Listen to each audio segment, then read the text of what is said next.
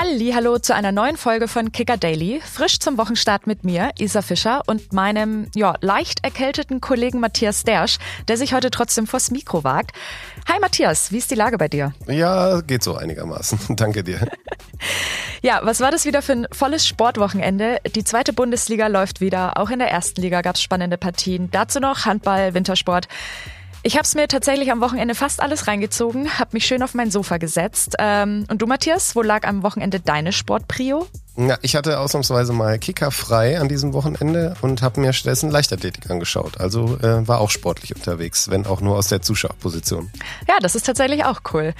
Ja, bevor wir uns jetzt aber wieder dem Fußball widmen und mit unserem Kollegen Stefan von Nox über den Tabellenersten Leverkusen sprechen, gibt's jetzt erstmal die News.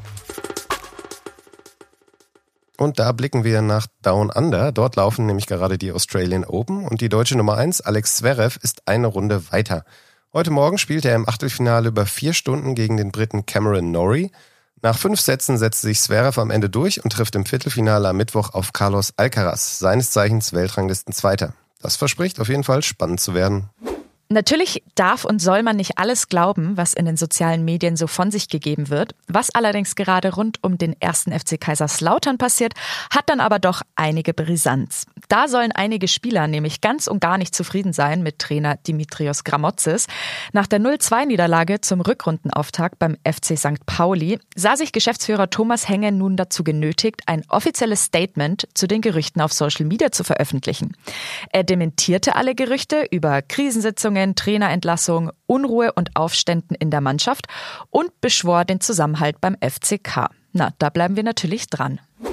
Schauen wir zur Handball-Europameisterschaft. Da ging es am Samstagabend für die deutsche Nationalmannschaft gegen Österreich. Deutschland war eigentlich Favorit, eigentlich, denn die Leistung der Deutschen hatte wenig mit dem zu tun, was man in den Spielen davor gesehen hat. Einzig Andy Wolf konnte an seine starke Leistung anknüpfen. Heute Abend geht's gegen Ungarn. Ja, und da entscheidet sich, ob die Deutschen noch eine Chance auf das Halbfinale haben. Unser Reporter Maximilian Schmidt ist für uns in Köln vor Ort und er fasst das Ganze mal zusammen. Nach dem durchwachsenen Auftritt gegen Island, das kann man nicht anders sagen, bei dem die deutsche Mannschaft mal wieder einen herausragenden Andreas Wolf auch gebraucht hat, kam die Leistung gegen Österreich für mich jetzt eigentlich ehrlicherweise nicht so überraschend. Anders als vor dem Turnier gedacht ist äh, auf jeden Fall der Angriff und nicht die Abwehr das eigentliche Sorgenkind. Nun hat sich der DHB am Sonntag komplett abgeschottet, um den vollen Fokus auf Ungarn zu kriegen. Eine Mannschaft, die robust daherkommt, die viel über den Kreis spielt, einen wurfgewaltigen Rückraum hat. Aber es steht auch fest, gewinnt das deutsche Team dieses und das abschließende Spiel gegen Kroatien, ist das EM-Halbfinale immer noch sehr wahrscheinlich.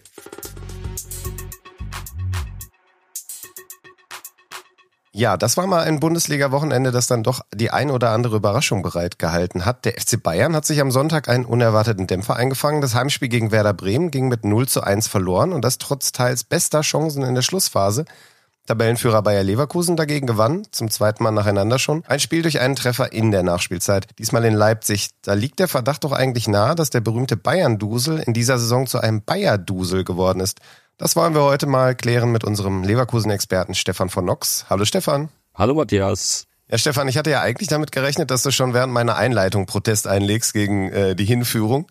Erklär uns doch einmal, warum es sich äh, eben nicht um einen Bayer-Dusel handelt, sondern äh, die Erklärung ein bisschen komplizierter und komplexer ist. Ja, ist ja ganz klar, dass es kein Dusel ist, weil zwar bei den großen Bayern in ihrer besten Zeit ja auch kein Bayern-Dusel war, sondern auch äh, die Qualität und die Fähigkeit, äh, das Spiel einfach bis zur letzten Minute durchzuziehen und ja, über den Weg versuchen, die Tore zu schießen, wo die Wahrscheinlichkeit einfach größer ist, als wenn ich die Bälle nur mit langen Pässen vorne reinhaue, die dann leicht äh, zu verteidigen sind.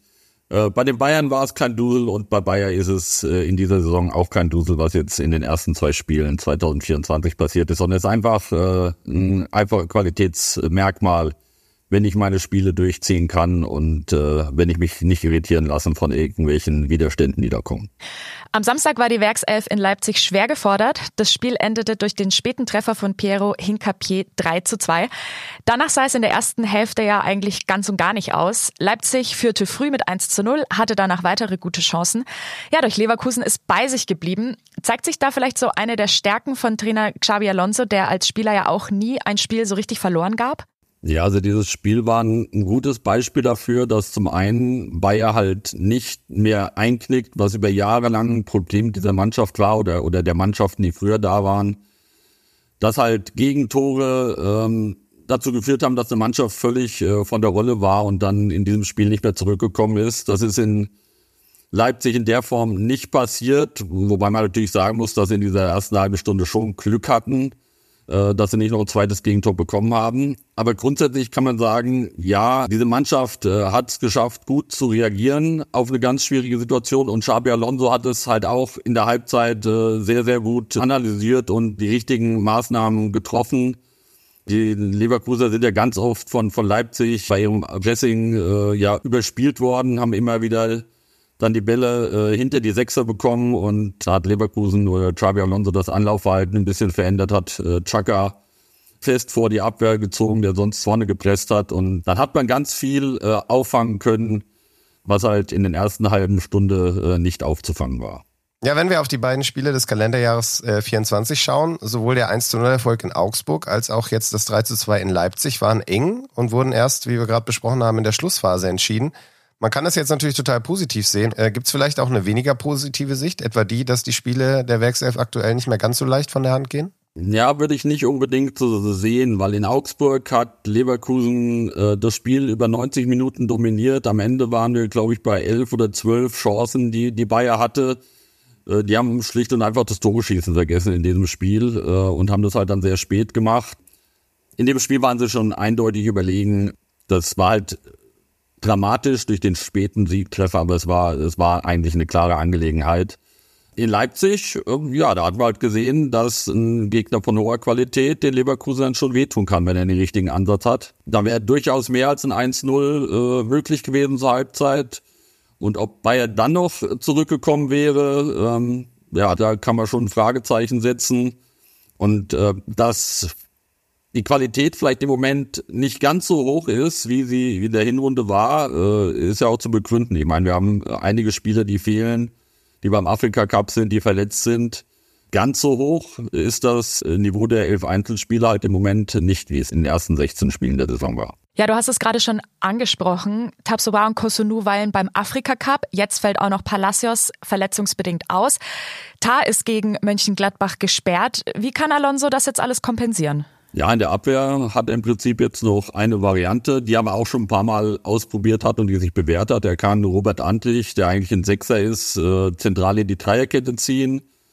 Das hat er schon ein paar Mal gemacht. Das hat Antlich auch sehr gut gelöst, weil Bayer dann von hinten raus in der Eröffnung äh, noch einen Ticken äh, offensiver denkt. Er hat dann halt noch Stanisic und Hinkapi als zwei äh, Verteidiger in der Dreierkette übrig, aber dann keine wirkliche Alternative mehr es darf jetzt schon nichts mehr passieren, weil dann muss Xabi Alonso schon, schon richtig improvisieren.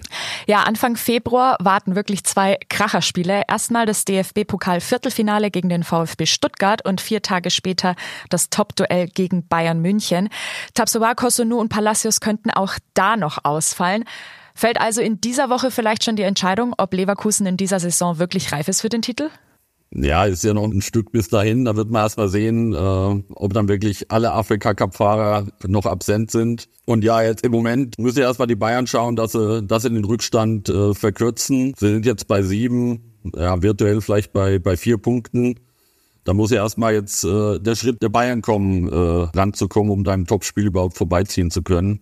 Es ist jetzt schon eine entscheidende Phase, glaube ich. Und auch vom psychologischen her äh, sicher ein wichtiger, eine wichtige Komponente, wenn Bayer jetzt äh, diese Phase mit den vielen Ausfällen so übersteht, dass sie weiter Tabellenführer sind, äh, dann ist es halt nochmal ein Zeichen, auch noch mehr an sich zu glauben, als man so ohnehin schon tut, weil man einfach dann weiß, wir haben selbst so eine Phase überstanden.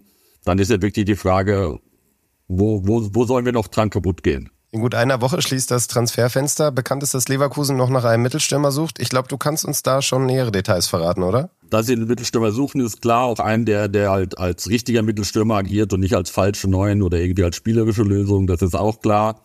Ja, ein Kandidat, mit dem sich Bayer beschäftigt, ist Borja Iglesias von Betis Sevilla ehemaliger spanischer Nationalspieler, der in den letzten drei Saisons richtig gut getroffen hat, in diesem Jahr aber äh, nur noch zweiter Mann ist in der Mannschaft äh, von Betis. Ist ein Kandidat, der vom Profil her als, als Wandspieler äh, gut da reinpassen würde.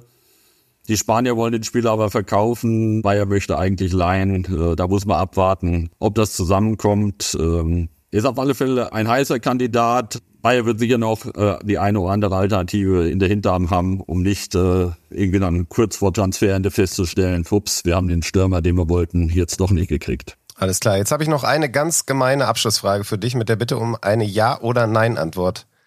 Sitzt Xabi Alonso nächste Saison nicht mehr auf der Leverkusen-Bank, sondern auf der Bayern-Bank? Die ist wirklich gemein, die Frage. Und das, das Fiese ist ja eigentlich äh, die Frage nicht für mich, sondern für Bayer Leverkusen, weil umso schlimmer jetzt äh, oder umso schwieriger die Situation in München wird und äh, damit ja auch äh, die Situation für Leverkusen grundsätzlich in der, im Titelrennen äh, besser wird, umso schwieriger wird die Situation vielleicht, was den Trainer betrifft, dass die Bayern dann sagen, ja, äh, wir brauchen einen neuen Trainer zur neuen Saison und sich dann den äh, Trainer holen, den Bayer Alter jetzt hat. Also dieses Szenario ist sicherlich nicht auszuschließen. Ja, jetzt hast du dich schön um eine Antwort gedrückt, aber das lasse ich mal durchgehen. Äh, vielen Dank für deine Einblicke in den Bayer-Kosmos, Stefan. Natürlich. Und wer jetzt noch nicht genug von dir hat, dem können wir unser Kicker Weekly ans Herz legen, denn dort kann man dich nicht äh, nur hören, sondern auch sehen. Und auch unser Bayern-Reporter Georg Holzner ist da diesmal zu Gast. Wie er die Niederlage gegen Bremen und den Titelkampf einschätzt, seht ihr auf unserem YouTube-Kanal.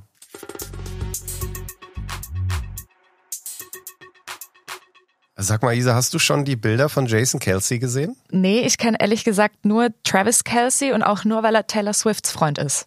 Ah ja, also Jason ist der Bruder von Travis, ja, und der war tatsächlich auch mal ein erfolgreicher NFL-Spieler, so wie eben Travis Kelsey. Und äh, Travis ist in der Nacht auf Montag mit seinen Kansas City Chiefs durch einen 27 zu 24 bei den Buffalo Bills in die Conference Championships eingezogen. Dabei sind ihm auch zwei Touchdowns gelungen und einer davon setzte seinen Bruder Jason der äh, zusammen mit Taylor Swift übrigens das Spiel in der VIP-Loge verfolgt hat, so in Ekstase, dass er oberkörperfrei bei minus sechs Grad aus der Loge rausgesprungen ist in den normalen Zuschauerbereich und da dann gefeiert hat und, glaube ich, sogar eine Dose Bier geäxt. Ich sag mal so, das sollte man gesehen haben. Hast du denn im positiven Sinne natürlich auch schon mal so richtig über die Stränge geschlagen bei einem Sportevent? Ja, muss ich gestehen, tatsächlich. Das war 2018, als der Club in die erste Liga aufgestiegen ist. Da haben wir uns schon vorm Spiel so ein paar Weizen gegönnt. Der Club war nämlich da auch schon aufgestiegen. Und nach dem Spiel war ich eine, die auch mit aufs Spielfeld gestürmt ist und Eventuell habe ich in meiner Euphorie dann so ein bisschen Rasen rausgerissen, den ich dann in meinem Schrebergarten neben dem Nürnberger Frankenstadion eingepflanzt habe. Ich verbuche das unter, ja, ich war halt jung, da macht man halt solche Sachen. Und du? Ja, also ich bin sogar schon mal aus einem Stadion rausgeflogen. Oha. Ähm, allerdings bei einem Konzert, nicht beim Fußball. Ähm, das ist auch schon viele Jahre her. Damals gab's Oasis noch. Da könnt ihr jetzt nachrechnen, wie lange das ungefähr her sein muss. Ich habe sie mir damals im Wembley-Stadion angeguckt und so nach gut der Hälfte des Konzerts kamen dann einige breitschultrige Ordner zu mir und meinten, ich sollte doch mal bitte mitkommen. Ja, draußen haben sie mir dann erklärt, ich hätte einen Bierbecher nach ihnen geworfen, was an sich ja schon ein Witz ist bei einem Oasis-Konzert. Und äh, noch dazu trinke ich gar kein Bier. War denen aber herzlich egal. Aber naja, don't look back in anger. Ja, I heard you say. Naja, jedenfalls bin ich gespannt, ob Taylor Swift nächstes Jahr vielleicht dann auch die Halbzeitshow beim Super Bowl macht. Wir lassen uns überraschen. Das war's jedenfalls von uns für heute. Macht's gut und bis morgen. Ciao. Kicker Daily ist eine Produktion des Kicker in Zusammenarbeit mit ACB Stories. Redaktionsschluss für diese Folge war 14 Uhr. Abonniert den Podcast, um keine neue Folge zu verpassen.